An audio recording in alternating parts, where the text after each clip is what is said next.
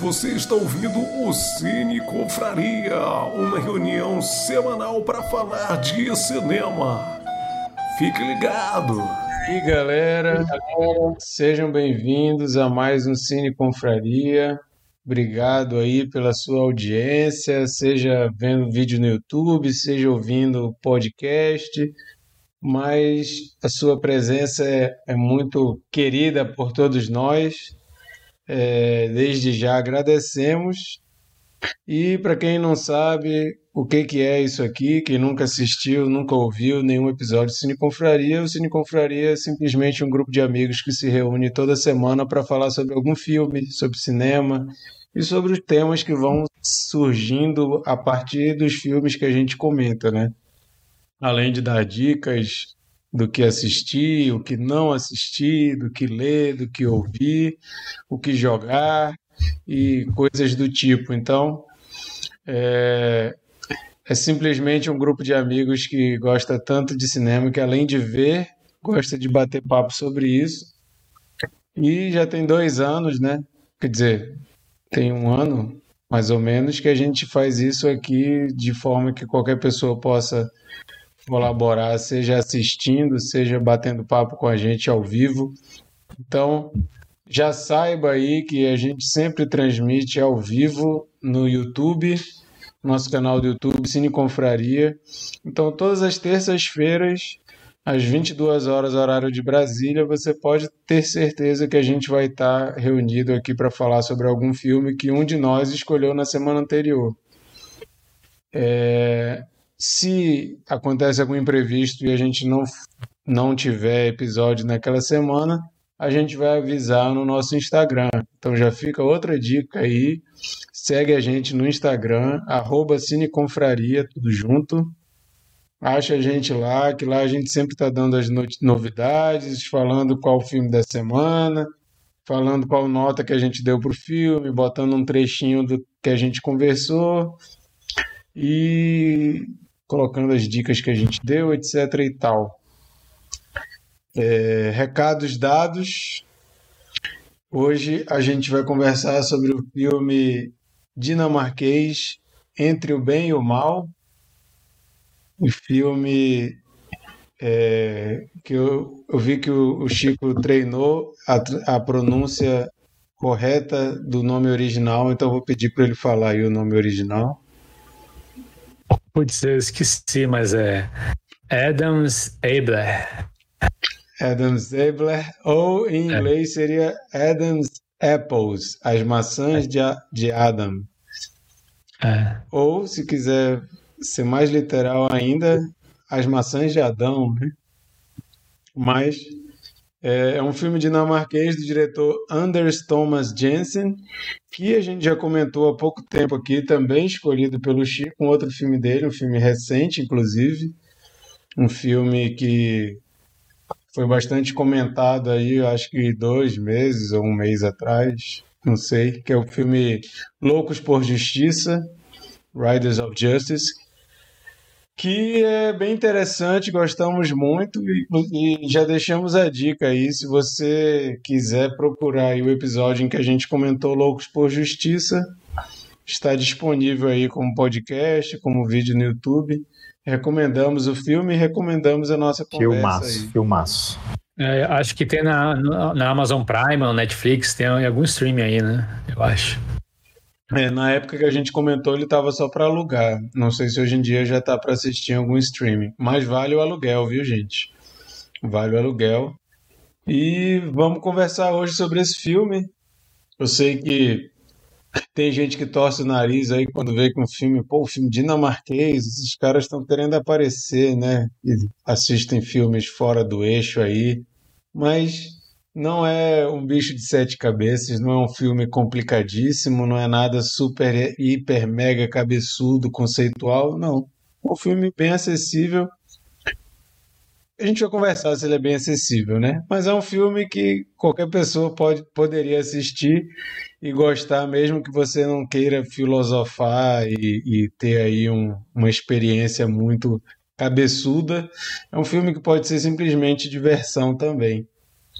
E é com Mads Mikkelsen um cara aí que já faz muito sucesso em Hollywood também, não somente no cinema dinamarquês. Para quem não lembra, acho que logo depois desse filme ele foi vilão de 007, né?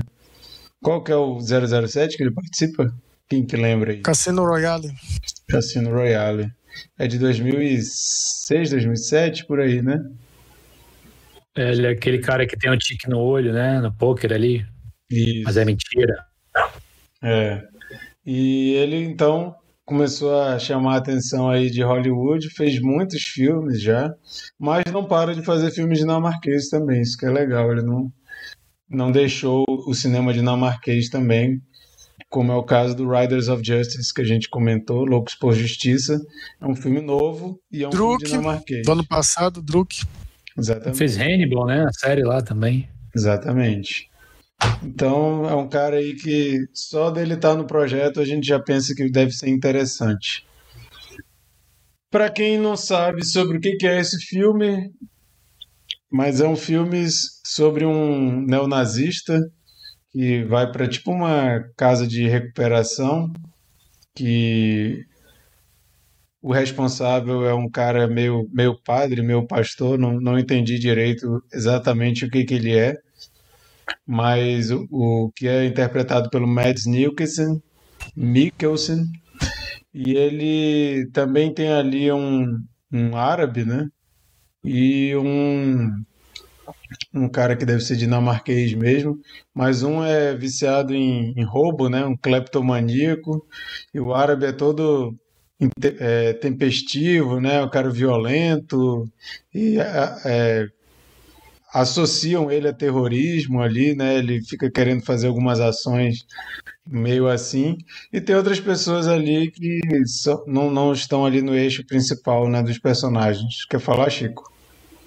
Não, é que o, o ator lá que é o cleptomaníaco, né, meio estuprador, ele fez também o Raiders of Justice. Ele era o aquele gordinho lá, mais meio autista e tal. É, e, o, e o, um dos neonazistas também tá no Riders of Justice, que é o, o cara. Inclusive no Riders of Justice ele tem um problema no braço. Eu fiquei curioso se ele teve algum problema depois ou se aquilo ali é só parte do filme, né? Que o cara tem um problema no braço no, no Loucos por Justiça e nesse filme ele não tem. Aí eu fiquei, ué, será que era fingimento aquilo ali, né? Só para o papel do, do Loucos por Justiça, não sei, depois a gente pesquisa para saber. Mas o filme conta essa história, né? Desse neonazista que vai para lá e o padre, pastor, sei lá o que ele é, que é o, o Mads, ele também é um cara esquisito, né? Todo mundo é esquisito nesse filme. Ele é um cara que parece que vê o lado bom de, em tudo, né? O cara que leva ao pé da letra o da outra face, né? Nada ofende ele, nada tá ruim. É um papel bastante interessante. E o, o, neo, o, o neonazista chega lá e precisa ter um propósito, né? uma tarefa. O que, que você vai fazer aqui? Qual vai ser a sua missão aqui? E ele ganha a missão de ter que preparar um bolo de maçã. Eles têm uma macieira lá nesse lugar. E por isso o nome do filme as, as maçãs de Adam, né? Por causa dessa missão que ele ganha lá. Beleza, você vai ficar aqui nesse centro aqui de recuperação, mas você tem que ter uma missão, a sua missão vai ser fazer esse bolo. Mas assim, vamos conversar sobre o filme, que é um filme nada convencional, né? Um filme bem bem esquisito até certo ponto. É, vou chamar a Sheila para começar. A gente vai para a parte da apresentação ou a gente já vai para a parte da opinião, patrão? É, bem lembrado. Dá teu alô aí para todo mundo saber quem não está nos assistindo, para saber quem está participando hoje. Sheila. Oi, gente, Sheila Benjamin. Estou aqui, né, para tirar o chapéu pro meu colega, meu confrade Chico, né, que vem aí bingando indicações. Bela Vingança, o filme que eu não participei aqui, que vocês falaram que foi super bom, eu, tá, eu tenho que ver ainda. E aí o de hoje é majestoso, e depois a gente, eu converso sobre isso. E aí, né, se redimindo de Ano Apocalipse e do. Como é? O do Bruce Lee, meu pai? Operação Dragão. Aí não pode falar Ope- isso, se não. redimindo também de Operação Dragão, que. Não, não pode falar Enfim. Vocês perdoem já tô aí, falando. Perdoem essa, essa fala da Sheila. Mas ano, ano e Apocalipse está todo mundo de acordo. A Neo Apocalipse realmente foi uma experiência complicada. Então, Mas- pronto, Chico. O Marquinhos que Arrasou. escolheu, né? Apocalipse. Não, não, continuar. não foi. Vai, Mikael, dá tua boa noite aí. And you come to me on the summer breeze, keep you warm in your love and you don't believe. It me for me to shine. How deep is your love? Is Your love. how deep is your love? Lord. Boa noite, pessoal. Essa música fica na Vocês- cabeça de Vocês vocês. miraram, miraram no Bee Gees e acertaram o KLB, viu? Ai, agora você ofendeu. Eu nunca mais vou ouvir essa música do mesmo jeito. Nunca mais. Beleza. Esse foi o Mikael. É, Bernardo, Olha aí, Marquito ia esquecendo da apresentação, né? Que maneira grosseira de começar o Cine Confraria. Isso é muito grosseiro. Enfim, boa noite, minha gente. e Chico. Olá, eu sou o Chico Leon e eu queria dizer que você, você, você, você, você, vocês criam a sua realidade. Isso aí. Pensei que tu era quase um Zé do Caixão. Você! E você! Mas então é isso. Hoje vamos ter a conversa comigo, Marquito, Bernardo, Micael, Sheila e Chico. O Chico que escolheu o filme. E se você ainda não entendeu a lógica aqui, o Chico escolheu o filme semana passada, a gente assistiu e comenta hoje. E eu escolho o filme da semana que vem. Então, final do, do episódio de hoje, eu vou falar qual filme a gente tem que assistir para comentar na próxima terça. O Youssef apareceu, já falou que How Deep Is Your Love foi 100% ressignificada. Valeu, Youssef, pela presença aí de novo. Se você não viu o nosso último episódio sobre Matrix, um clássico, né? Matrix, o Youssef, que está comentando aqui ao vivo no YouTube, participou aqui com a gente, a janelinha dele aqui participou com a gente ao vivo, foi bem legal. Recomendamos, procurei o episódio sobre Matrix. Para vocês verem que a gente não tem limites é, de escolha, né? Fomos de Matrix para um filme dinamarquês totalmente desconhecido pela maioria de nós, mas é isso aí. A gente comenta Ano e Apocalipse e Solares, né? Então é isso aí. Cine Confraria é essa mistura doida aí. Mas vou chamar então a Sheila para falar um pouco sobre o filme, como que foi a experiência com o filme. Ela tava distraída com alguma coisa. Os gatos, aí eu tomei um susto. Cara, é, eu, eu e o Bernardo, a gente tava E esse filme tem gato, né? Tem. Nossa, que cena triste. Por pouco tempo. Por pouco tempo, né? Eu tomei um susto, o Bernardo morreu de rir.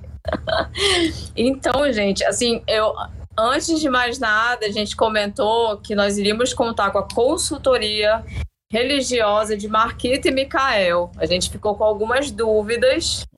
E aí eu vou ceder, não vou ceder minha vez, mas por favor, um de vocês dois, o do que se trata o texto de Jó? O livro de Jó conta a história, assim, contando de uma forma bem gen- generalista, né? Basicamente, Jó era um cara super bem sucedido e narra uma conversa entre Deus e o diabo. O diabo falando que Jó ele era um cara super de boa porque ele tinha tudo e tudo dava certo na vida dele, mas que se Deus deixasse o diabo fazer umas maldades com ele, ele iria repensar toda essa vida que ele tinha e tal. E Deus vai e diz, ok, mas Jó não vai, não vai desistir do, do que ele acredita e tal, não sei o quê. Mas beleza, vai lá. Aí Jó perde os amigos, perde posses, perde a família, fica com lepra e mesmo assim ele não desiste daquilo tudo. E assim, mas no final ele tem toda uma crise, tem uma conversa muito bonita, inclusive com Deus, falando, é, lamentando tudo que tinha acontecido com ele e tudo mais. Mas é uma história mais ou menos. Esse, esse é o sentido, né? Da pessoa que tem tudo certinho na vida, mas até certo ponto, a partir do momento que ela se depara com as adversidades, talvez ela não seria aquela mesma pessoa. Por isso que tem paralelos com a história do filme. Mas para quem não está entendendo nada, a história de Jó aparece no filme porque tem uma Bíblia no quarto do, do do nazista, que toda vez que batem a porta ou que o sino da igreja toca, ela cai no chão e ela sempre abre aberta no livro de Jó. Por isso que a Sheila perguntou sobre o livro de Jó. Quer acrescentar alguma coisa, Mikael? Eu, sim, é, o, o, além de, disso que o Marquito falou, é, o, o, o, livro de Jó ele aborda o problema do sofrimento, né? É, os amigos de Jó que visitam ele nesse momento de aflição estão sempre dizendo: Olha, você pecou, você está passando por isso porque você pecou, né? É, te arrepende porque não tem outra, outro motivo. Se a pessoa está mal, é porque ela ela provocou isso na vida dela, assim, né? Algum, algum e, tipo de punição, e, né? É, como se fosse uma, como se Deus estivesse punindo essa pessoa. Então, é, o livro de Jó aborda esse problema do sofrimento. É como um Deus bom pode permitir o mal, né? Então, é, baseado nisso, a gente pode entender um pouco dessa, dessa discussão filosófica em torno do filme, que vamos é, é, dizer que dessa vez o título em português é até bom, né? Porque é exatamente isso, entre o bem e o mal né? abordando os, esses espectros que, que a gente costuma é, colocar em, em, em xeque, né? Mas vale, voltando vale, a isso. Vale um, um, só em relação a isso, acho interessante que surgiu essa dúvida sobre o livro de Jó, mas o diretor ele não acredita em Deus, tá, gente? Ele não é cristão, ele é ateu e ele, di, ele disse numa entrevista que a intenção dele, assim, ele como ateu, ele disse que é alguém que gosta muito da Bíblia, mesmo sendo ateu, porque ele acha que conta histórias muito importantes e que, segundo ele, quem gosta de histórias e narrativas vai gostar de ler a Bíblia, nem que seja sob essa visão mais de, de literatura, né? E ele fala que, como um ateu, a ideia dele de colocar o livro de Jó nessa história, e, e não é que o filme conta a história de Jó, mas ele diz que é quase que uma paráfrase da história de Jó. Então, ele não quis, por exemplo, fazer com que a pessoa precisasse conhecer a história de Jó para entender o filme. Ele fala assim: não, eu fiz esse filme para que até, ele falou que ele, é, o Mads Mikkelsen, por exemplo, falou que nunca tinha lido, não sabia absolutamente nada sobre essa história de Jó, mas que lendo o roteiro ele conseguiu entender mais ou menos o que tinha, qual era a relação, né? Então só esse esse parêntese mesmo. Tá. Cara, então, é... são, são, são acho que tipo uns 10 itens assim que eu gostaria de falar, mas aí como a gente divide a divide os temas, o que me chamou mais a atenção e por isso que eu, que eu pedi essa, essa esse, esse adendo aí de informação bíblica é que o filme, ele quando começou, eu, eu achei uma abordagem estética e de narrativa de plano bem fabulesca, né? Ele tem um quê de fábula. Parece não é, é um mundo real, mas ele tem um, uns efeitos sonoros, umas, umas um, uns planos que parece parece mesmo uma fábula. E aí, com o decorrer da história, ele foi tomando uma narrativa muito bíblica para mim, né? E aí eu fico, eu estou muito surpresa com a informação de que o diretor é ateu, porque eu acho que ele tem muito de parábola, ele tem muito de, de sabe, de, de, de personagens que tem uma uma presença é, e uma performance muito parecida com personagens bíblicos, assim, bíblicos e personagens em redenção, personagens em, assim, é, me pareceu muito a Bíblia, né? Não sou uma, uma exímia leitora, inclusive até comentei com o Bernardo que eu gostaria de ler a Bíblia, né, como livro, como literatura. É, não toda, mas sei lá, algumas partes importantes, tipo o Jó, que eu achei mega interessante que o Mikael falou, e você também, Marquito. Mas me chamou muito a atenção essa narrativa, né? Os personagens, eles são tipos muito peculiares. São pessoas comuns, mas elas têm características exacerbadas. Todas parecem. É um realismo fantástico, mas eu achei muito próximo ao universo da Bíblia. É... E aí tem mais uma dúvida. Tem uma hora que tem um enfoque numa placa de carro e aí o Bernardo quer ver como isso é um versículo ou alguma coisa? E a gente não sabe se a gente falou merda, tava na dúvida. Tem um closezinho numa placa ali, 24, não sei quanto, não sei quanto. Tá muito focado na placa. É isso mesmo, produção? Não reparei. Eu também confesso que me passou batido. É. Tá, depois, depois a gente vê isso no detalhe. Mas estou encantada. O filme terminou, meu cérebro explodiu. E esse é meu tipo de filme. Eu tô vim muito animada pro Cine Confraria. Eu adoro terminar o filme com a cabeça explodindo. Eu tô encantada. Eu, é um dos melhores filmes que eu já vi na vida, real, real, assim. É o tipo de história que me ganha. Eu tô eu tô apaixonadona, assim. E o Mads Mikkelsen, cara, que foda.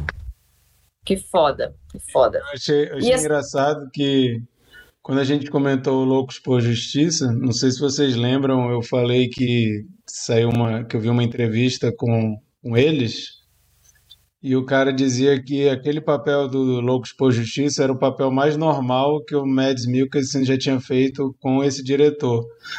Aí, só que eu não tinha visto nenhum outro filme desse diretor, né? Aí eu vi esse e pensei, ah, entendi, realmente comparado com esse papel aqui, o do Loucos por Justiça é muito normal, né? Viu personagem esquisito. Tô... Cara, um destaque muito, um destaque muito especial pro figurino. Legal. Figurino desse, o figurino desse filme é muito, é quase um personagem, assim, muitos momentos. Assim, parabéns.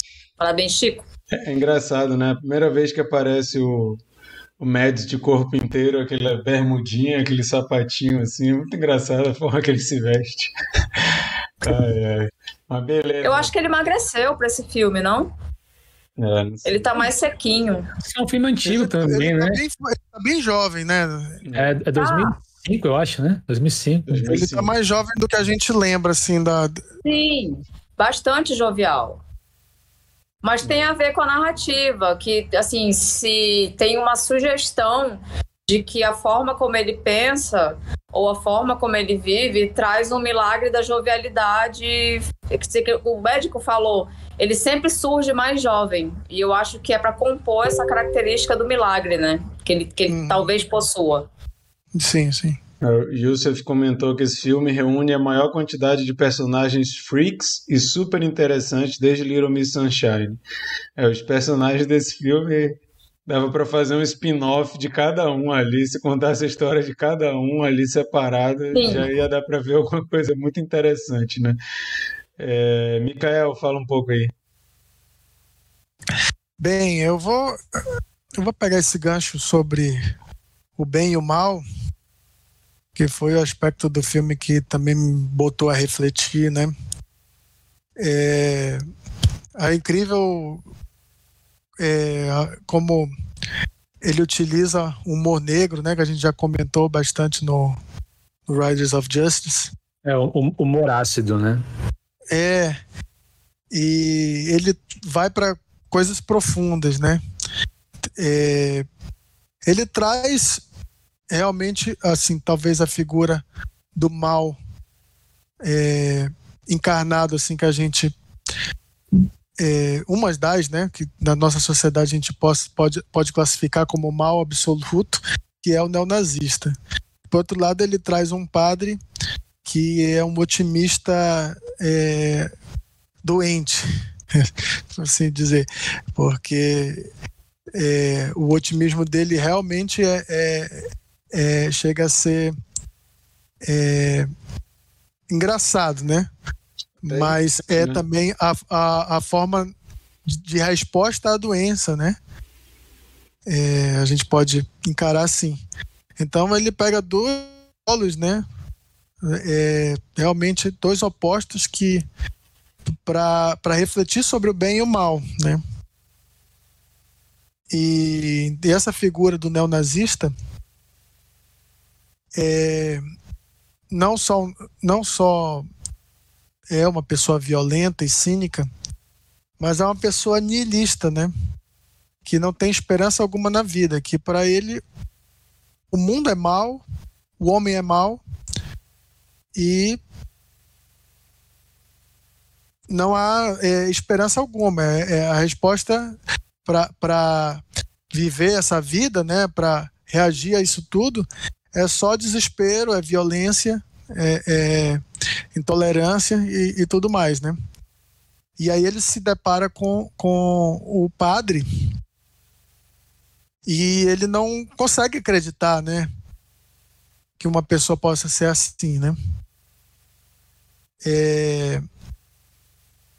Eu, vou, eu vou pegar aqui um conceito de mal é, de Santo Agostinho, dividindo o mal moral e o mal natural. Né? O mal moral como é a, a, a, o resultado de escolhas, das nossas ações. Né?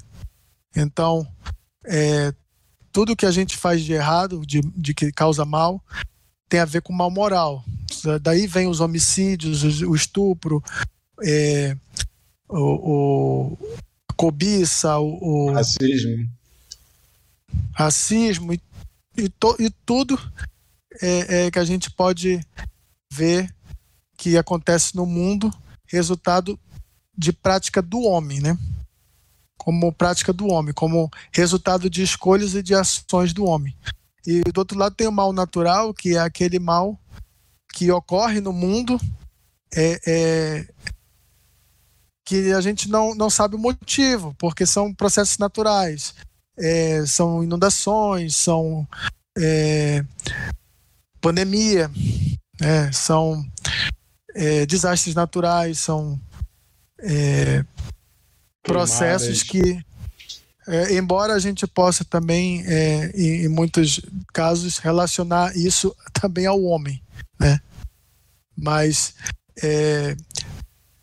não, não de forma direta muitas vezes, né? Quando a gente vê um, um, uma, uma inundação, a gente sabe que existe um, uma coisa de, de mudanças climáticas muito séria hoje, mas ao longo da, da história da civilização humana, isso era relacionado a um mal natural, certo? É lógico que, que a gente pode também ter, é, às vezes, uma mescla dos dois, né? É, um desastre natural por conta de uma empresa que estava poluindo um rio e causou câncer, não sei o que. A gente já viu várias histórias assim. Então a gente pode mesclar os dois.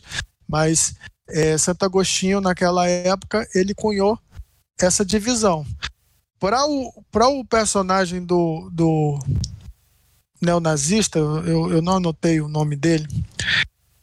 Adam, né? É o título do filme, aliás. Pro, pro Adam, é, é, é muito fácil se relacionar com o mal moral, né? Porque a visão de, de mundo dele é essa.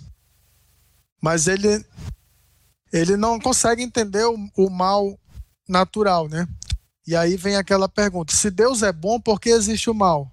Se Deus é bom e ele é poderoso, por que, que ele permite que o mal aconteça, né? E aí vem para o livro de Jó, né? Porque Deus permitiu que Satanás tocasse na vida de Jó para prová-lo.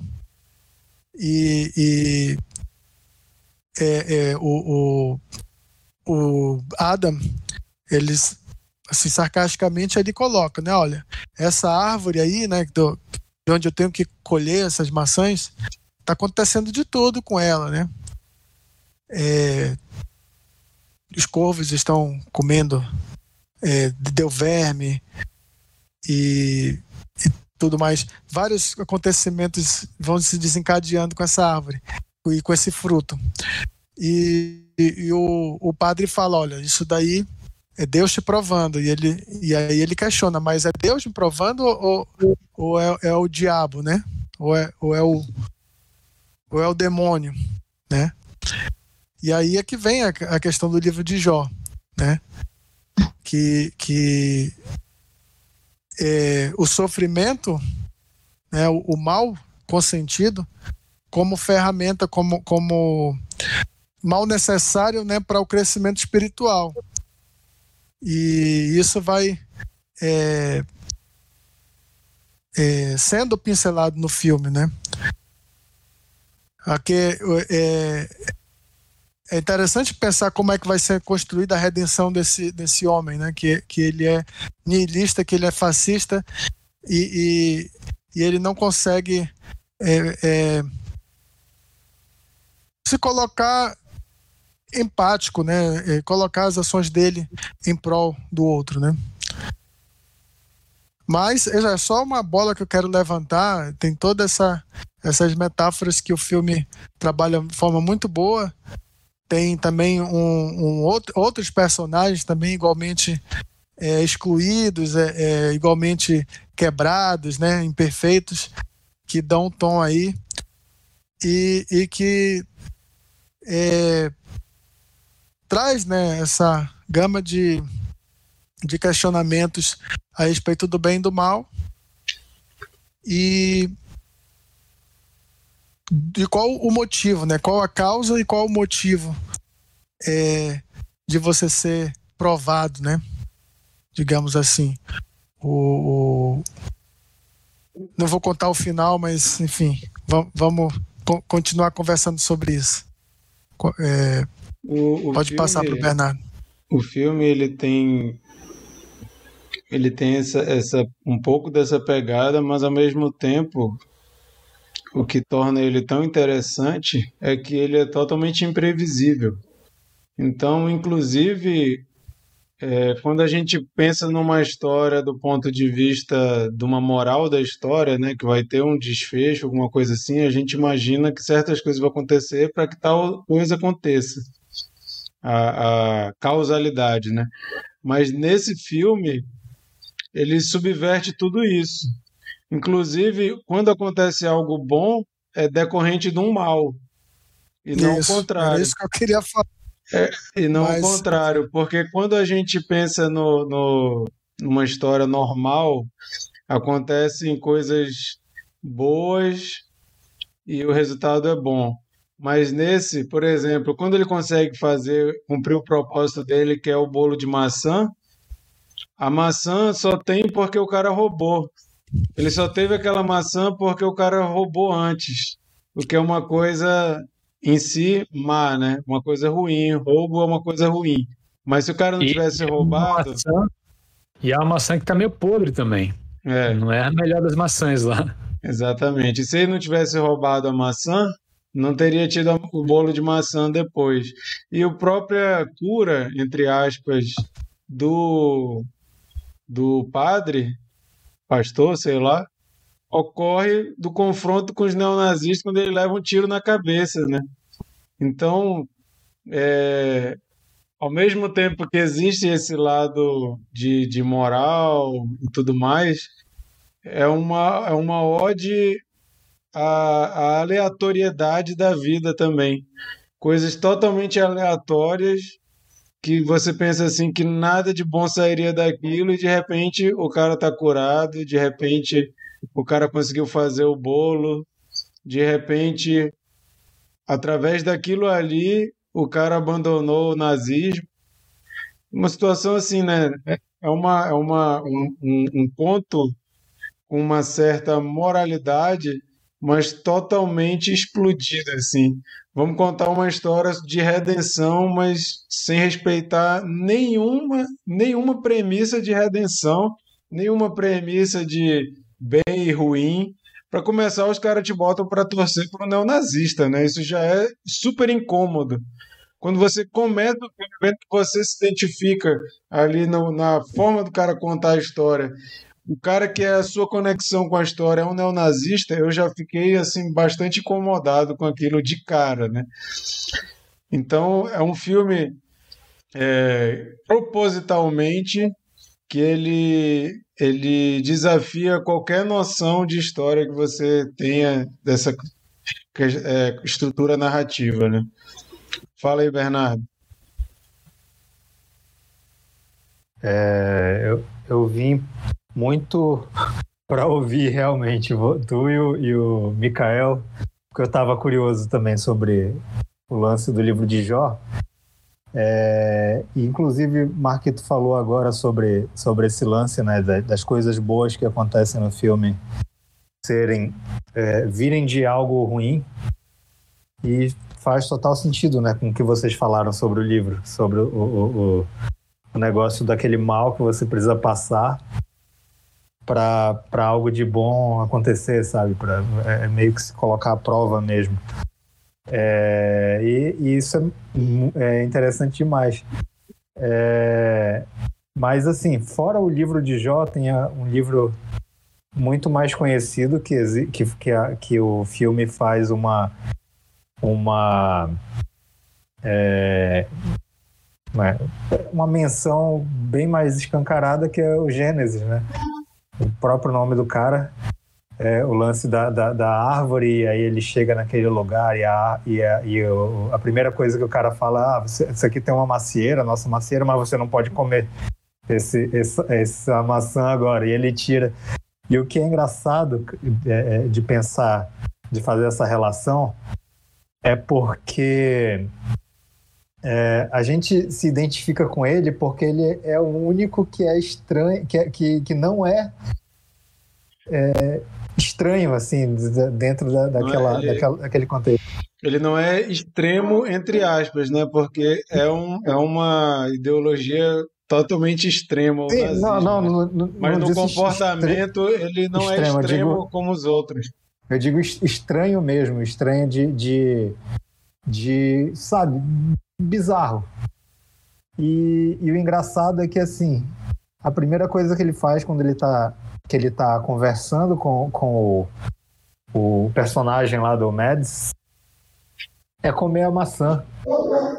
E, assim, na, na, na Bíblia, o, o, o, fato de, de Adão e Eva terem comido o fruto lá da árvore proibida é que abre os olhos deles. Então, eu acho que, que faz, faz uma relação muito forte com, com essa parte, né? Porque ele, ele, de fato, se torna os nossos olhos do filme. Porque a gente acha tudo estranho, ele acha tudo estranho. Não. E, e, e, e, e, enfim, ele é o único que vê as coisas como a gente enxerga, assim, sabe? O que, que tu ia falar? E parece, parece que eles foram expulsos do paraíso. É muito bíblico, porque a partir do momento que ele come a maçã, tudo desanda.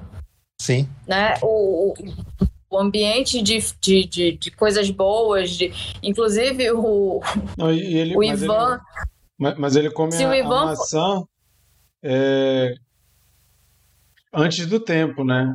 O Ivan fala para ele, é, não tá pronto então, ainda, e ele come. Então ele come a maçã e aí eles vão parar no, no, no na selva, né? O, eles são Sim. expulsos do paraíso e começa a dar tudo errado. É, o Ivan, inclusive, se ele fosse parar na internet de hoje em dia, ele ia ser acusado de positividade tóxica. é o total conceito de positividade tóxica. Gratiluz. Gratiluz, o Ivan. Mas uma coisa que eu queria ouvir de vocês, não sei se tu ia falar mais alguma coisa, Bernardo. Não, eu só ia falar sobre, sobre algumas coisas visuais no filme que eu achei muito legais, assim. É, é, é, nessa conversa, quando ele está conversando lá com o padre, é, existe um, um, close próximo dele, em que aparece uma cruz, aparece uma cruz atrás dele e aparece uma cruz do, do, do, atrás do padre também, outra cruz, né? Só que a partir do momento em que ele come a maçã, a, a câmera ela se distancia um pouquinho e aí essa cruz ela tem uma sombra para cima e aí fica parecendo uma cruz invertida assim. Eu achei muito muito doido isso. Como realmente como se tivesse, sabe, de um lado tem uma cruz normal, do outro lado tem uma cruz invertida, assim, é, é se contrapondo. E é faz muita legal. relação com o que vocês falaram. Diz, Sheila. Tem um pontinho, não sei, eu, em muitos momentos, eu lembrei diretamente do som do silêncio.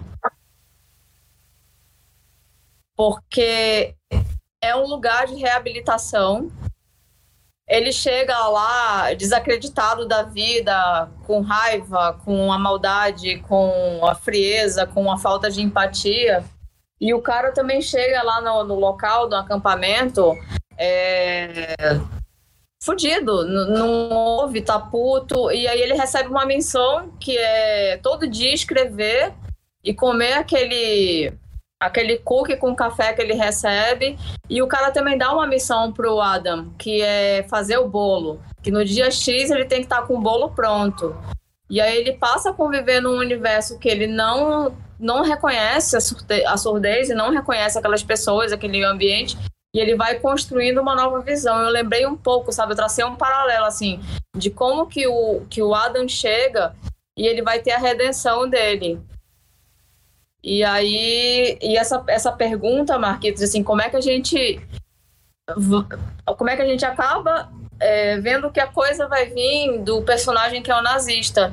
E aí é aquela questão do bem e do mal, que todos merecem a redenção, todos merecem o perdão, todos devem ser amados. É muita coisa, assim. Vai lá, sim, Chico. Sim. Só, só, uma pergunta: o, o, cachorro latindo aqui tá saindo aí para vocês que não tem nada que eu possa fazer. Não. Não. Não, tá normal, Tô nunca ouvi. Não. Ah, que bom. Não, então, o filme, eu, eu acho que ele, ele, assim, o que me chamou muita atenção foi justamente esse fato, tipo, de, de como você enxerga o mundo e como isso vai influenciar a sua, a sua vida, né? No caso, por exemplo, o padre, o, o Ivan, Ivan, sei lá, não lembro, ele tem uma visão de mundo que ele ele fica cego para todos os defeitos, todas as coisas ruins, né?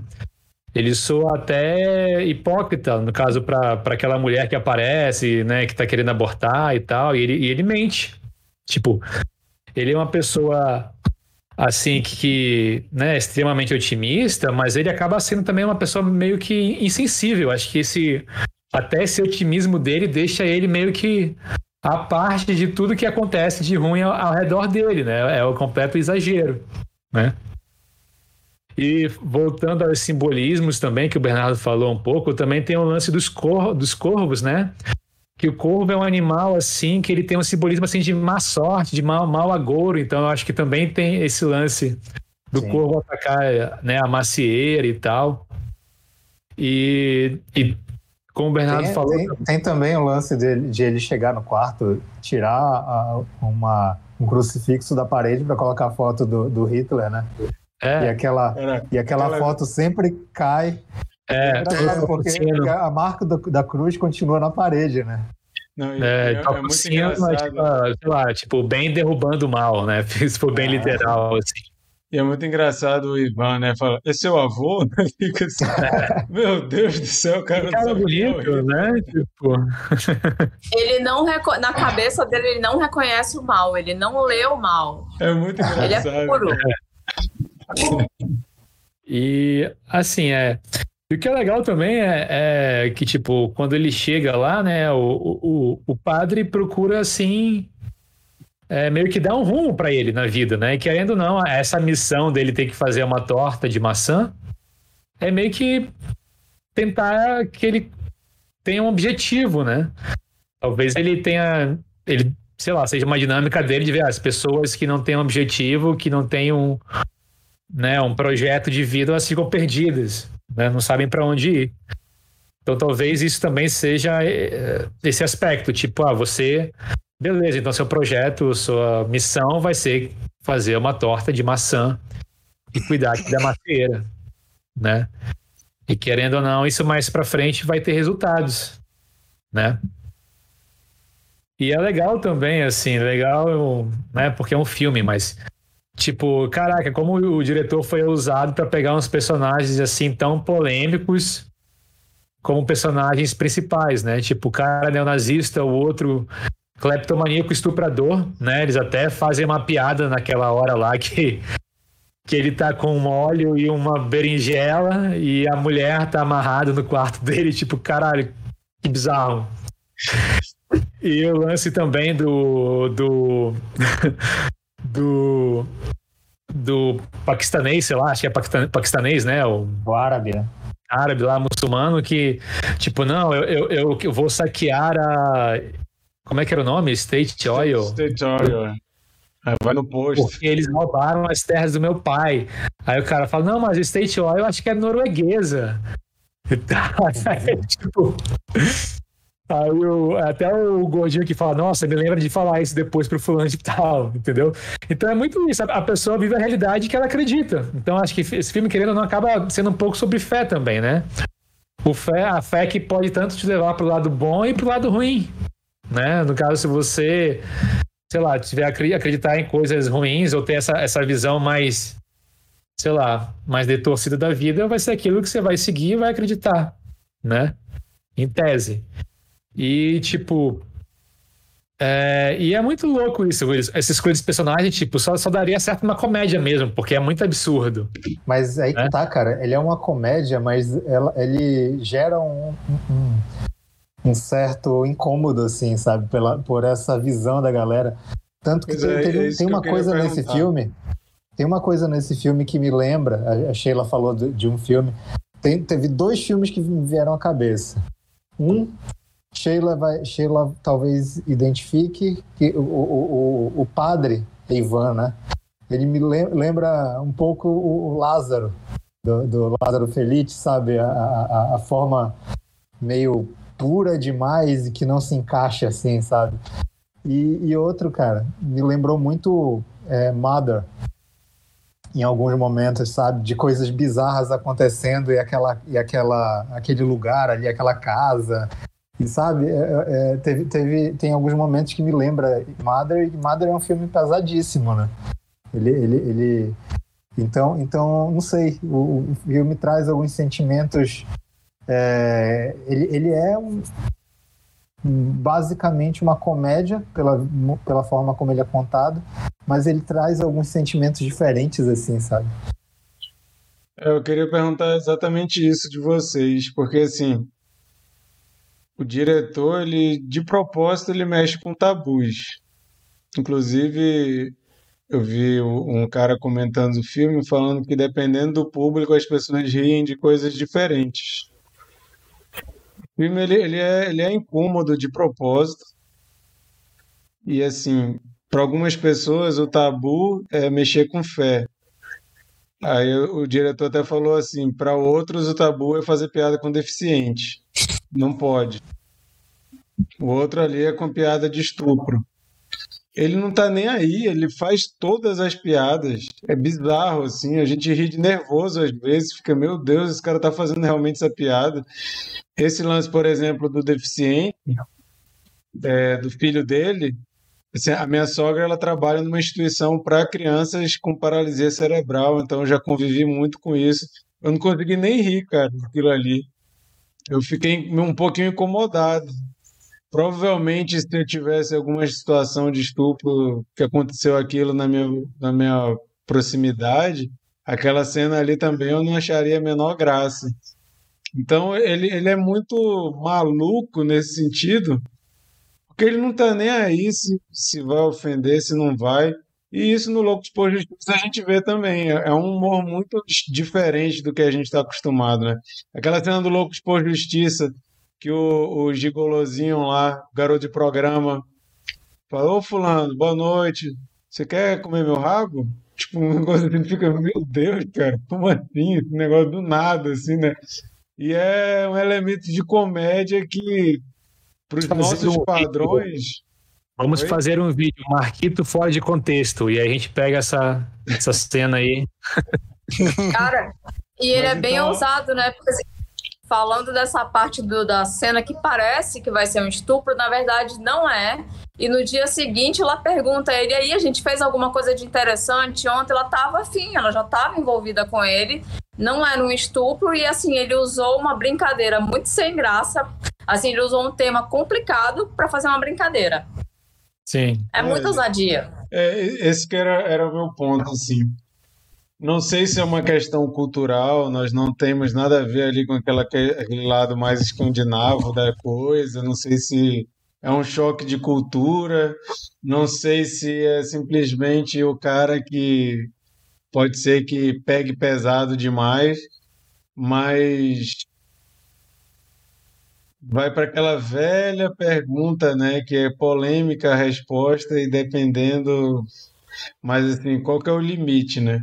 Até onde você pode fazer certas piadas e E soa, eu acho que só- soa, soa de bom tom, é de bom tom ou não é? Pode ou não pode? Como é, É, que é eu- a, a questão? E eu acho que só funciona porque justamente é uma comédia, né? Ele tá testando aí os, meio que os limites da comédia, né? Naquela história ali faz sentido essas situações absurdas, né? Sem soar tão ofensivo para as pessoas, né? É, isso, esse ponto que tu tocou talvez seja a chave, porque ele mesmo falou que esse filme ele, ele é todo contado no extremo. Ele usa o termo que o filme é 120%. Ele falou é realidade mais 20%. Então não tem nada no filme que ele fez para parecer real. Ele quis exagerar em tudo. Então, isso pode ser meio que uma bengala aí, né? Uma, uma muleta para você dizer, ah, não, mas aqui vale porque é tudo exagerado. É mais ou menos o que fala do terror muito gore, né? Aquele terror que o sangue é baldes e baldes de sangue. Tem gente que fica, ah, isso é um absurdo. Tem gente que fala, não, isso é um exagero do- de uma realidade, né? Um Tarantino da vida, que a galera acusava muito de ser muito violento, mas ele propositalmente faz um negócio exagerado, né? É para ser exagerado. A, a graça é ser exagerado, né? Mas com isso você corre o risco de ofender muita gente, né? E aí eu volto um pouquinho para aquela coisa que você falou no início sobre ser um filme acessível. É, se- assim, ao mesmo tempo que eu acredito que se a pessoa não fizer grandes passeios filosóficos sobre o filme, mas também eu não sei se pessoas que não fazem essa interpretação de que é uma alegoria, de que são personagens né, né, é, super dimensionados ali, com coisas que têm o, exagero, o espectador que não tem essa leitura talvez condene as piadas, né? Que acha que é grosseiro ou que não entenda algumas coisas. Eu, não é que ele não seja acessível, mas eu acho que você precisa ter um background de, de leitura e de cinema para ver esse filme como ele deve ser visto. Tem que ter Eu uma não, eu não acho que ele seja. Oi? Você tem que ter uma lente específica para ver Tem. esse filme. Tem, eu acho que não é qualquer pessoa que vai assistir.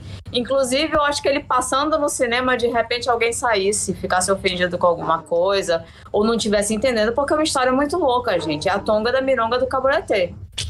Em muitos A- momentos. A comédia, ela exagera para colocar no espelho, né? Para a sociedade se ver no espelho. Ela diz só, é, vo- você, você ri da, da, da, da crítica ácida e você vê, pô, mas isso é, isso é errado. Ele tá, ele, o ponto é esse, né? É, É. Você, você é, se reconhecer, reconhecer a- a própria sociedade é, de muitas coisas que, que às vezes é, passam batido, a comédia exacerba, né? Ela, ela expõe isso, né, para todo mundo. é, é, e, e- e acho que o objetivo é esse, né? É, Não só da- da- do- do- desse caso específico, mas das melhores comédias, né? Que a gente pode a- a- assistir. É, a sátira, é, é, o sarcasmo, é sempre visando colocar um espelho na, na, na cara da sociedade, né? geralmente a pessoa que se ofende, é, ela ela está inserida no contexto do problema, entendeu? Uhum. E assim, mas é bem arriscado, porque se você pega, por exemplo, você traz uma questão de estupro para fazer uma brincadeira, ser bem humorado, é, quando se você fizesse mesmo essa mesma brincadeira em alguns cenários, assim, você vai, o politicamente correto não, não, permite. Olha que eu não tô aqui para ficar dizendo que eu sou contra politicamente é. correto, mas é, é ousado, viu? É, essa é a questão, o... assim, o, o, o limite do humor, né? Mas o, o gente, ninguém pode botar um limite no humor. É, é, o contexto do, do, do, da piada, do, do, da comédia, é que vai dizer se é uma boa ou não, uma, uma piada boa ou não. É, é como o, o filme do Jojo Rabbit, né?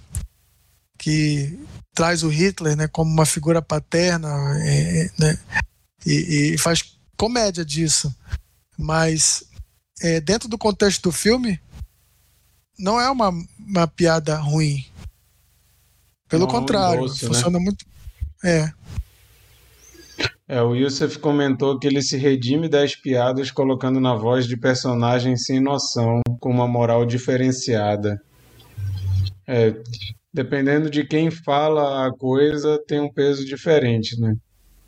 Mas eu acho que é essa discussão é interessante porque a gente vê principalmente no mundo de hoje essa luta pelo fim do politicamente incorreto por pessoas que querem simplesmente destilar preconceito, destilar ódio, né? Então, esse é um filme só... que apesar de fazer certas piadas que são de certa forma, muito perigosas, que dependendo do contexto não vai cair nada bem, ele não é um filme que endossa esse tipo de comportamento, né? É um filme que fica bem claro que aquilo ali não é não é um, um, um metaleiro reaça que quer dizer que ele quer ter o direito de continuar falando que mulher boa é na cozinha e para transar e pronto. Não é isso, né? É, é uma outra coisa, um outro tipo de. Uma, uma outra abordagem, né? Diferente. É, eu acho que a gente pode lembrar do Rafinha Bastos, né, para poder contextualizar o que, que é grotesco em termos de piada mal colocada, mal contextualizada. E aí entra, assim, o politicamente correto. Por aí. Uhum. É. Mas então vamos para a cena preferida e nota para o filme. Chico, vamos. começa aí. Cara, deixa eu falar depois. Eu não, não pensei numa cena favorita. Então vai lá, Bernardo. Cara, o filme tem muitas cenas legais. Pois é. Mas eu vou falar uma cena que, que me, me, me tirou assim, me surpreendeu muito. O cara vai lá, compra uma arma, chega lá na, na, na, na, na, na frente da galera e fala que vai usar arma no, nos, para os corvos apontando para a galera. E isso aí, isso, aí, isso aí já te deixa assim, caraca, vai acontecer alguma coisa. Aí de repente ele te surpreende, o cara, ah, pode usar arma. Tira a arma, começa a atirar nos corvos e atira no gato. Cara, essa, essa cena, é essa cena foi cena, muito doida, é minha cena também. Eu ri muito, eu ri muito. A sequência do gato, gente. Até eu, gateira, fiquei rindo depois. Essa é a minha cena também. Quando começou essa cena, eu falei, meu Deus, é esse o tom desse filme? Pronto, estou preparado. Eu já vi essa cena, estou preparado então, para o que vier agora. Exatamente. É muito bizarro. E a nota, Bernardo? A minha vai ser essa também. A minha nota para o filme é 8. Beleza. A minha cena é essa também. Eu fiquei muito impressionado, não esperava aquilo. E a minha nota é 7. Caralho, gente! Eu tô chocada com vocês. O que, que foi, gente? Foi uma nota boa, Sheila. Vai, Chico. É, a, a, a minha cena favorita acho que vai ser essa daí também. É muito boa. Mas tem outras cenas bem legais também, assim, tipo. As cenas que o médico participa também, aquela figura totalmente sem noção é também. aquele. São muito engraçados. E no final que ele fala, não, eu tô indo embora, eu tô, eu tô eu preciso ir pro lugar que as pessoas morram de verdade e, e é isso aí. Eu acredito na ciência. É, eu acredito na ciência. Enfim, é. Eu acho que a minha nota, cara, eu tô em dúvida, porque eu não sei, acho que talvez eu desse um 8,5 e, e eu tenho a política de quando eu dou 8,5 eu subo pra 9. Mas será? Justo, cara, justo. eu vou botar, eu vou botar 9, vai, vai 9. Beleza. Sheila. Eu tô chocada com essas notas de vocês. Eu, Vai, vocês- Sheila vai puxar pra cima. eu vou puxar pra cima mesmo, é 10. Vocês estão doidos, gente? Eu, hein? Vão, vão, vão rever os conceitos de vocês. Matrix, maravilhoso, tal, divisor de água, lá, lá, lá. Levou um monte de 10. Esse filme não tem como não ser 10. Pelo amor de Deus, Marquito. Ai, ai, ai. Enfim, Eu estou Minha nota- tranquilo minha- com o meu 7. Eu fico puta. Não vou ficar tranquila nada, eu vou ficar puta. Olha, eu, Então. já vi, eu já vi filme meu Ei, levar Sheila. 4 aqui, tá? E eu fiquei tranquilo. Ah, eu também. E Sheila, tu tem que assistir Loucos por Justiça, do mesmo diretor. A gente já assistiu aqui. Eu vou dar tu- 10, tu- tu amigo. quer- De novo, eu não fico economizando Pra nota, mim- não, com misurento de vocês. Tudo Loucos assim, ó, de Justiça- nota. Loucos por Justiça eu dei 9. É, eu acho Loucos por Justiça melhor que esse também. Apesar de gostar bastante desse. Assim, o Loucos por Justiça, ele é mais palatável, assim, né? Mais, mais pop, digamos assim. Mas esse, ele tem mais conteúdo, eu acho. Muito, não sei se é muito mais, mas esse teu negócio, cara, esse filme foi muito fundo ali. Enfim, vamos lá. É, eu tenho duas cenas favoritas, pode? Não? O. Mikael sempre pode. A gente, a gente Não. repetiu três, três falaram a mesma cena, tu pode falar. É verdade. Tá, eu tenho uma cena que não é a favorita favorita, mas é a vice. Então, é a conta. primeira surra. É a primeira surra que ele dá no, no Ivan. Ah, É- é- ela, é uma- ela é muito rápida. O momento que ele resolve es- destruir o Ivan na porrada é muito brusco. E é violento demais. Você tá ali numa pegada um pouco mais de engraçadinho, de nonsense. E aí ele quebra o cara e é muito. É violento, é dark, é pesado. Então ele o também te dá uma. depois, bicho. O nariz fica torto, gente. Não, e aí e, ele. e ele mais volta uma vez. normal, assim, como se nada tivesse acontecido, né? Tipo, Sim, que é a outra face. É, essa cena me contextualizou um pouco mais ainda no filme, mas a minha cena favorita é porque eu não sei, quando eu ouvi, quando eu ressignifiquei, que eu, pensei na letra de novo, eu fui muito balançada. Que é a cena final com How Deep Is Your Love, que a gente entende essa letra de uma outra forma. É uma cena happy end, ela é simples, ela é muito bonitinha, mas trazer essa música para uma, pra uma outra ótica e você pensar nela de um outro jeito me impactou muito. Eu fiquei, não chorei, porque eu não choro, vocês já sabem disso, mas fiquei arrepiada, fiquei muito emocionada. Vou ouvir hoje, inclusive, de novo. Vou pensar de outro jeito, é minha cena favorita. É o finalzinho com Is Your Love de um outro jeito. E a nota a gente já sabe. Eu já falei, eu falei de cara que eu ia dar 10. Tá bom. Um absurdo vocês. É, antes do Vai, Mikael. dar, dar a nota dele a cena, eu queria falar que eu esqueci de, de mencionar, mas a, a postura do Ivan de encarar a vida, mesmo depois dele ter sido, entre aspas, curado, me lembrou muito o, o gêmeo gordo do Nicolas Cage na adaptação. Né? Aquela coisa de a forma que você encara a vida é muito mais importante do que como a, a vida encara você, né? Achei isso bem interessante. Só queria lembrar disso que eu tinha esquecido de falar. Mikael, na hora de tu falar, tu tirou tua câmera aí, o que que houve? Eu queria só lembrar o nome do diretor. Mas Ah, quando tu, tu sai da tela, tu tu, tu, tu perde a câmera. O nome dele Não, é Anders. Anders Thomas Tom- Jensen. Thomas Jensen, né? Eu sabia que era Anders Thomas, eu não lembrava que era Jensen. Posso falar? Pode. Ah, tá. É, Bom, minha nota também é 7, mas eu quero é, já, já colocar aqui é, a missão do Cine Confraria para esse ano está já completa, só de ter apresentado esse diretor que eu não tinha visto ainda nenhum filme dele, agora já vi dois.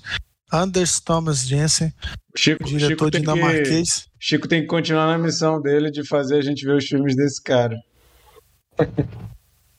Riders of Justice é excelente, esse fi- filme também muito bom. Novos E- Lagarintos aí, o Cine Confraria, acho que foi influência do Bernardo aí. A gente assistiu vários também dele. Na então, época, se, servir de alguma coisa, eu, o Cine Confraria também para redescobrir e descobrir diretores até antigos, né, que a gente não conhecia. E Cara, a Sheila cena- tá muito inconformada. Eu só acho engraçado que vocês tecem milhares de elogios. Ragam, tu acabou de levantar a porra da bola do diretor, que ai, que graças a Deus que o Cine Confraria fez a gente descobrir esse diretor, e minha nota é 7. Cara, tu tá parecendo o pessoal do Big Brother. Olha, o fulano é massa tal, mas meu, quem, eu vou, quem vai pro Não. paredão é ele. Caraca, bicho, 7, vamos se lascar. Olha, Não, sé- eu não sei de onde vocês tiraram que 7, 8 e 9 são notas ruins. Não sei de onde tiraram. não, Quando tu chegava na tua casa com uma nota 7, o que, que tua mãe falava? Ah, eu sempre lutei pelo 7. Sempre foi meu, meu alvo. Pelo amor de Deus. Vai, Mikael. Não, é, é, é, é porque é um filme muito bom, realmente, é, mas eu acho que o Riders of Justice ele conseguiu equilibrar melhor, né?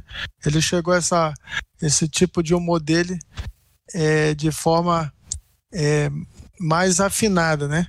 E, e nesse eu acho que, que é, é, um, é um grande filme para ser debatido, né? E, e tem é, é, essa questão do, do incômodo do, do humor dele, né? Que, que é, funciona realmente muito bem. Agora, vocês já falaram as cenas muito boas, mas eu vou, vou ficar com as cenas do.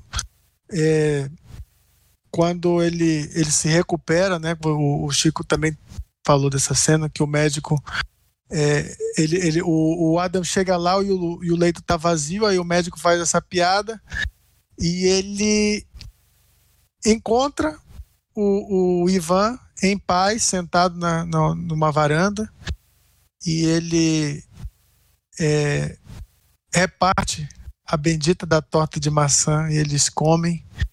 E o filme é, fecha nessa metáfora e, e pelo fato né, de, de, de um, do, dele ter se recuperado de um tumor através do, do incidente, né?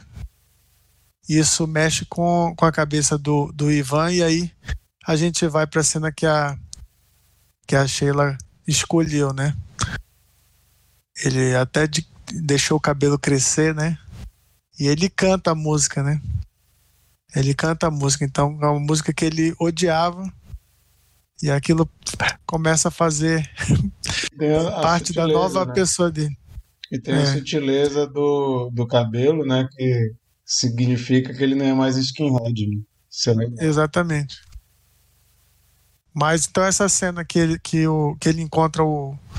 Ele, que ele imaginava que estaria morto, né? E na verdade está vivo e ele reparte a torta de maçã. Maravilha. Bom, gente, então essas, esses foram nossos comentários sobre o filme. Vocês viram aí que todo mundo gostou, apesar da atitude da Sheila em relação à nota 7. Nota 7 é uma nota boa.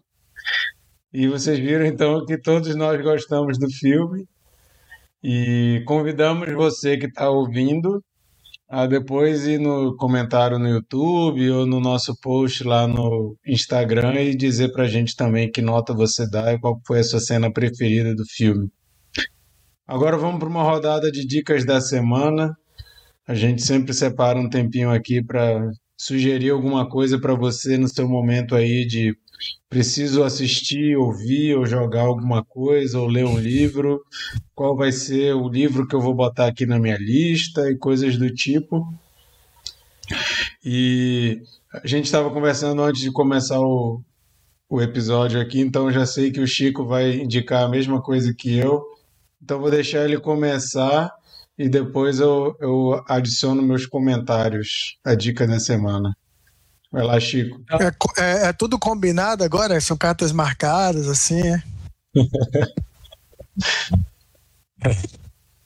É, bom, a minha dica da semana é uma dica que ainda não terminei de assistir, mas estou gostando bastante, que é A Missa da Meia-Noite, produção original da Netflix, do Mark Flanagan, se não me engano é o nome dele, né? Mike.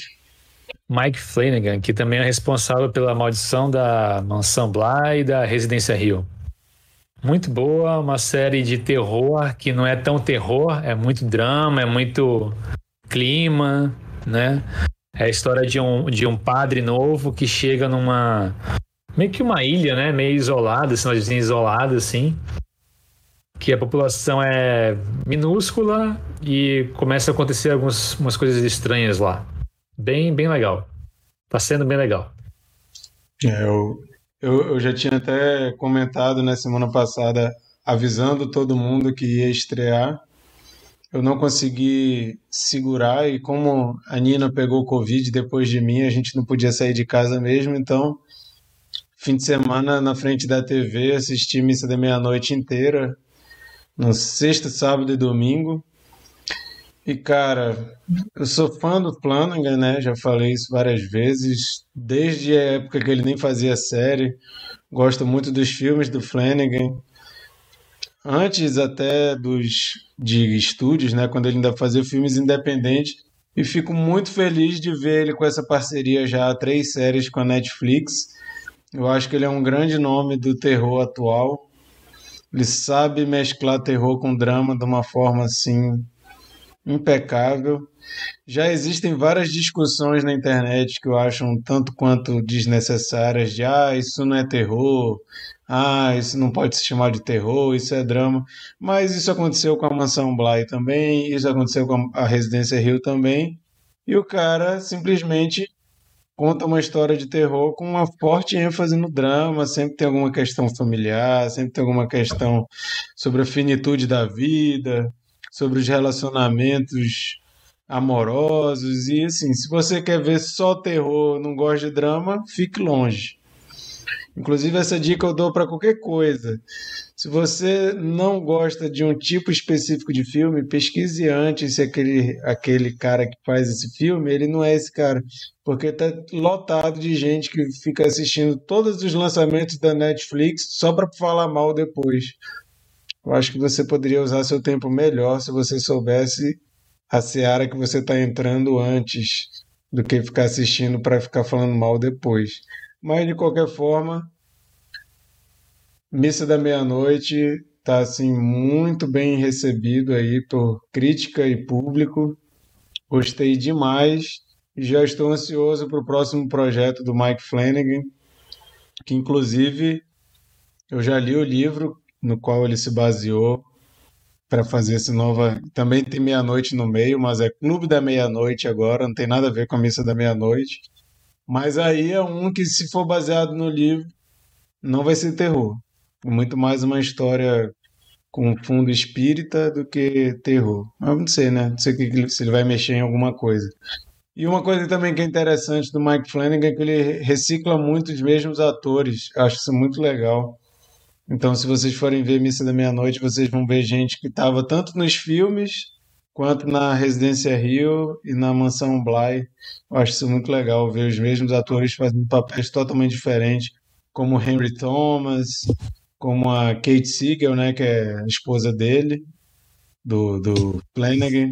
Então fica aí, endosso a dica do Chico. Eu queria indicar aqui Fundação, mas eu devo dizer que os dois primeiros episódios não me empolgaram, então vamos ver se a série vai dar uma melhorada. Não sei se algum de vocês viu, mas assim, li o livro, fui ver a série para ver qual que é e até agora não me convenceu muito não, mas vamos ver. Mikael, Eu quero indicar uma minissérie documental do Netflix chama Don't Fuck with Cats. É, essa, essa série, né, é, pelo título, assim, não, não, não me atraiu, nem mesmo lendo a sinopse também não pretendia ver, mas várias pessoas me indicaram, sempre voltava essa indicação. E é aí que está a importância é, de você ouvir né, os amigos e, e, também sites especializados. E aqui, Cine Confraria se propõe a isso, né? A dar dicas para furar nossa bolha, né? E tirar, nos tirar também do, daquilo que a gente é, muitas vezes não está fora do nosso radar. É, por que, que tem esse título Don't Fuck with Cats? É porque eles, eles, é, eles partem do princípio que a, na internet é uma terra sem lei, mas tem uma regra universal: Don't fuck with cats. E aí eles eles partem do, do, de um caso, de um vídeo que viralizou. Um jovem que mata gatinhos, filhotinhos sufocados e ele publica esse vídeo. E isso gera um mal-estar, né? É, e pessoas se juntam no Facebook, fazem um grupo para investigar quem é esse, esse jovem e onde ele vive. E, cara, isso é só o começo. Esse negócio vai escalando de tal forma. É, para os mais sensíveis, devo avisar que eles não mostram vídeo, tá? É, você sabe o que, que, o conteúdo do vídeo porque ele está falando lá, mas é, eles não eles não exploram é, o, o, conteúdo do vídeo. Não, eles não exibem na íntegra. Mas a questão é detetives amadores, entendeu? Pessoas que que, que se juntam para investigar e, e pô, isso, é, isso vai muito massa, assim, porque você vai se envolvendo e tal. O, o, a série tem três capítulos, mas você acaba querendo ver tudo, porque, porque também é uma série com plot twist, sabe? É muito legal, série é, documentário com plot twist é muito legal.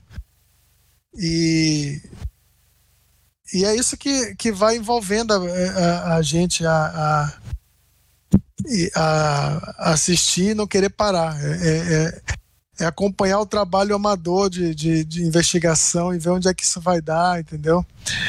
É, tem muito a ver com internet, porque, é, é, aliás, tudo gira em torno da internet, né?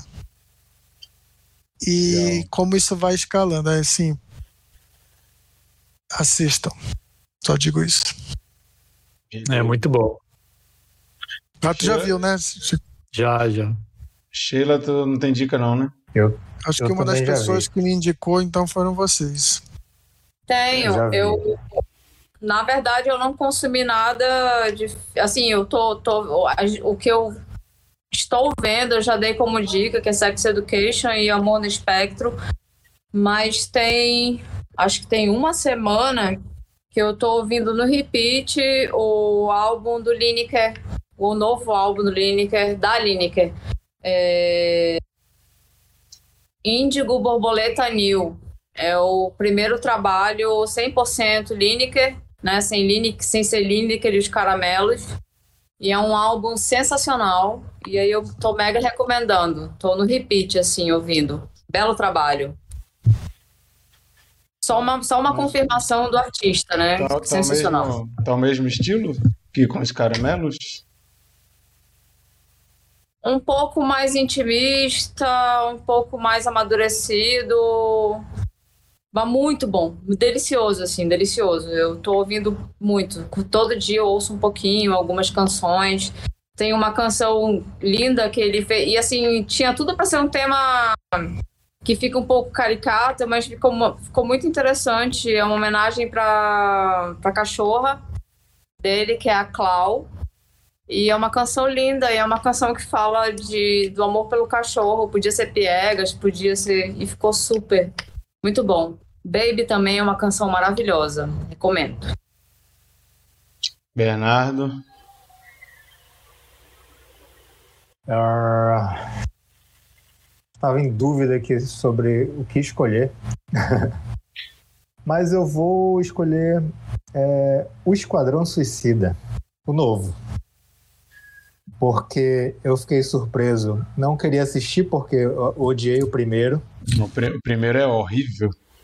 Mas eu, eu assisti esse, cara, e devo dizer que o James Gunn conseguiu fazer com esse filme o que ele conseguiu fazer com. É, como é o nome do que ele faz? Guardiões da Galáxia. Guardiões da Galáxia. Ele, ele simplesmente é, não, não se prendeu a saga nenhuma, tipo, ele não ficou preso àquela, a, a, um estilo e tal. E ele fez algo muito divertido, cara. É muito divertido o filme. Gostei demais. Sério. E assim, Margot Robbie nasceu para esse papel, cara. é muito boa a, a, a atuação dela como Arlequina mas é, devo dar os méritos principalmente para o é, é, Idris Elba, John Cena. A, a, a, os dois ali é, é, é muito legal aquela rixa entre os dois. E, pô, Sylvester Stallone fazendo a voz lá do, do do Tubarão Rei é, é demais, demais. Né? Cara, achei, achei muito divertido. Esse personagem do Tubarão, Nanauê, eu me peguei dando gargalhadas, cara. É muito É muito bom, cara, muito bom. Esse é um filme que também que eu fui sem muita expectativa, eu fiquei, caramba, bicho, que filme divertido. Muito legal. Bom, gente, é isso. Essas foram nossas dicas. Se você já consumiu alguma delas ou tem alguma dúvida, pode também comentar no nosso, nosso vídeo do YouTube ou no nosso Instagram. A gente sempre coloca lá as dicas. E é isso. Agora vou falar para vocês qual filme que a gente vai assistir para comentar na semana que vem. Semana que vem já estamos em outubro Outubro é um mês tradicional de muitas coisas de terror. Sabemos que final do mês é Halloween. Então, muitas estreias de séries, de filmes, de livros com a temática do terror. E como vocês sabem, eu adoro esse universo. Então, não poderia deixar de trazer para essa seara. E a gente comentou já há algum tempo Pânico, né? Que é um filme que fez história aí nos anos 90 com o gênero do terror. E o Pânico, ele. Agora vai ser Eu Sei o que vocês fizeram no verão passado. Exatamente. Como o Pânico trouxe. Eu também vim na aula de inglês. Ó, se, se professor de inglês era muito bom. Mas o Pânico ele estreou, né, ali uma nova leva de terror adolescente nos anos 90, tiveram vários, a maioria não bom, é, mas teve ali um ressurgimento desse gênero, teve bastante coisa feita, tiveram artistas que surgiram nessa época e estão aí até hoje, e uns que surfaram ali naquele momento e depois sumiram, né? Eu sei que verão, vocês fizeram no verão passado. É um filme que não tem a grandeza do Pânico, mas eu gostaria de ver os nossos comentários. Ah, é esse mesmo? O que, que a gente acha. E agora, em ah. outubro, ah. vai estrear a série. Eu sei o que vocês fizeram no verão passado no Prime Video. E eu não sei como é que vai ser, não sei se eu sou mais o público-alvo, porque eu assisti esse filme quando eu era adolescente e eu era totalmente o público-alvo. Assisti o 1 e o 2 no cinema, mas. Eu ainda sei. É. Eu sempre vou saber, jamais esquecerei. É, o, o 3, o 3 eu já, já tinha abandonado. O Sempre Vou Saber, eu acho que eu nem cheguei a ver. Mas o 1 e o 2 eu vi no cinema. A série eu não sei se vai ser legal, não sei se eu sou público-alvo, não sei qual vai ser o meu nível de curiosidade para ver se eu vou atrás ou não. Eu acho que vou acabar indo, porque é, marcou minha adolescência, eu sei o que vocês fizeram no verão passado. Então, resolvi escolher esse filme. Ele está na HBO Max, se não me engano. Então tá fácil de achar. E... É, já viu a série do Pânico? Não, não vi. Ah, também não. É, e eu convidei, já, já vou antecipar aqui quem vai participar. Eu convidei o Marcelo Seabra, um crítico de cinema aqui de BH, que tem o Cinema de Boteco e o site O Pipoqueiro. É um cara massa aí. Recomendo vocês lerem as críticas dele e tudo mais. E ele já aceitou, então semana que vem vamos ter aí o Marcelo Seabra para conversar sobre o que vocês fizeram no verão passado com a gente. Vamos falar bem ou falar mal, não sei. Eu acho que eu nunca revi esse filme desde que eu vi no cinema, então acho que vai ser uma, uma experiência ou legal ou desastrosa revisitar esse filme que eu tenho simplesmente na minha memória afetiva. Né? Mas é isso. Hoje é dia 28. Esse próximo episódio está no dia 5 de outubro. Convido aí, se você está ouvindo isso depois, antes do dia 5, antes do dia 5 de outubro, Convido você a reassistir ou assistir esse filme para comentar com a gente no dia 5, às 22 horas, horário de Brasília, no nosso canal do YouTube. Contribuir com a gente aí nos seus comentários. Beleza? É isso. Obrigado a todo mundo que participou. Obrigado, Youssef, que participou aqui no chat. Obrigado você que está ouvindo é, depois, seja como vídeo, seja como podcast. Obrigado, Micael, Bernardo, Sheila e Chico, que participaram da conversa aqui hoje. E nos vemos semana que vem, no mesmo horário, no mesmo lugar. Falou! Tchau, Falou, gente. Minha gente. Obrigada. Valeu, Beijo. galera. Tchau, tchau.